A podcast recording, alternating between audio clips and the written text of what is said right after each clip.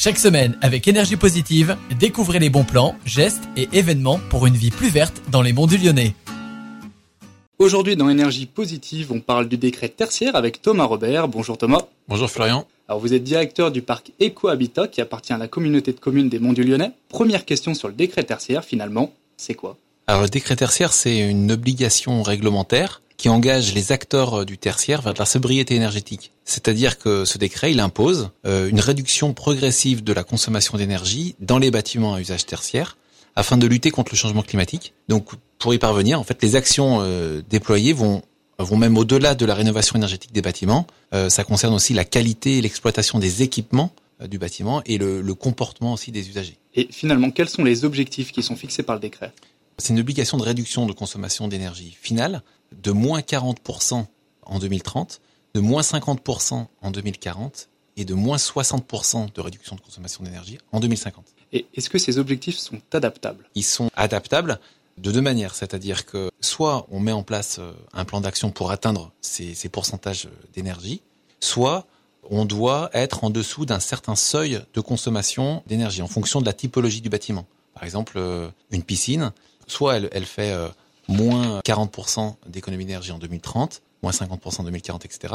Soit sa consommation d'énergie est en dessous d'un certain seuil qui sera imposé par un décret, un certain seuil de consommation pour toutes les piscines. Quels bâtiments sont concernés finalement alors par ce décret? Alors, les bâtiments qui sont concernés, c'est des bâtiments, qu'on soit propriétaire ou exploitant d'un bâtiment qui fait plus de 1000 mètres carrés, enfin 1000 mètres carrés ou plus de 1000 mètres carrés. Des bâtiments tertiaires, donc par exemple des bureaux, euh, les services publics, l'enseignement, la santé, euh, les commerces, ça peut être la restauration, euh, ça peut être des résidences de tourisme, voilà, etc. Et alors après la question des bâtiments, finalement, quels sont les acteurs qui sont impactés par ce décret? Les acteurs euh, du privé, propriétaires ou exploitants d'un bâtiment à, à, usage tertiaire de plus de 1000 mètres carrés, ou euh, les acteurs du public, comme euh, la collectivité, les communes, qui ont des bâtiments de plus de 1000 mètres carrés. Comment on les atteint finalement, ces objectifs? Déjà, la première des choses à faire pour cette année 2022, c'est de rentrer sa consommation de référence. C'est-à-dire, il faut partir sur une base de, consommation. Quelle est la, la, consommation de mon bâtiment? Donc, il faut la rentrer sur une plateforme de l'ADEME, sur un outil web, et en rentrant son année de référence. Donc, on choisit une année entre 2010 et 2019, une consommation énergétique de référence, que l'on va inscrire avant le 30 septembre 2022 sur cette plateforme de l'ADEME. Et ensuite,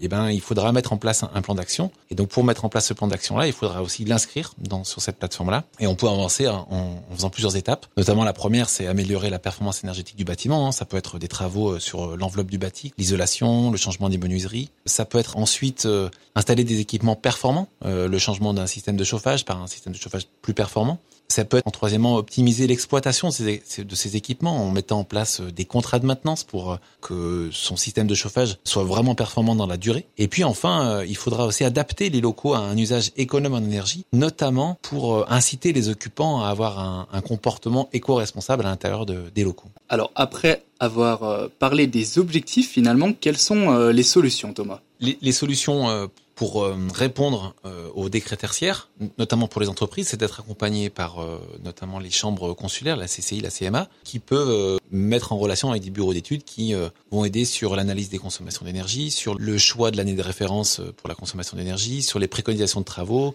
et sur les aides financières mobilisables. Et justement, sur les aides financières mobilisables, sur la communauté de communes des Monts du Lyonnais, les élus ont voté une aide qui s'appelle le contrat de chaleur renouvelable, qui va permettre d'apporter un financement de 30 à 40 pour passer d'une énergie fossile à une énergie renouvelable. Donc de l'aide euh, à l'investissement sur euh, des chaudières bois énergie, sur euh, du solaire thermique pour l'eau chaude sanitaire et sur tout ce qui est pompe à chaleur géothermique.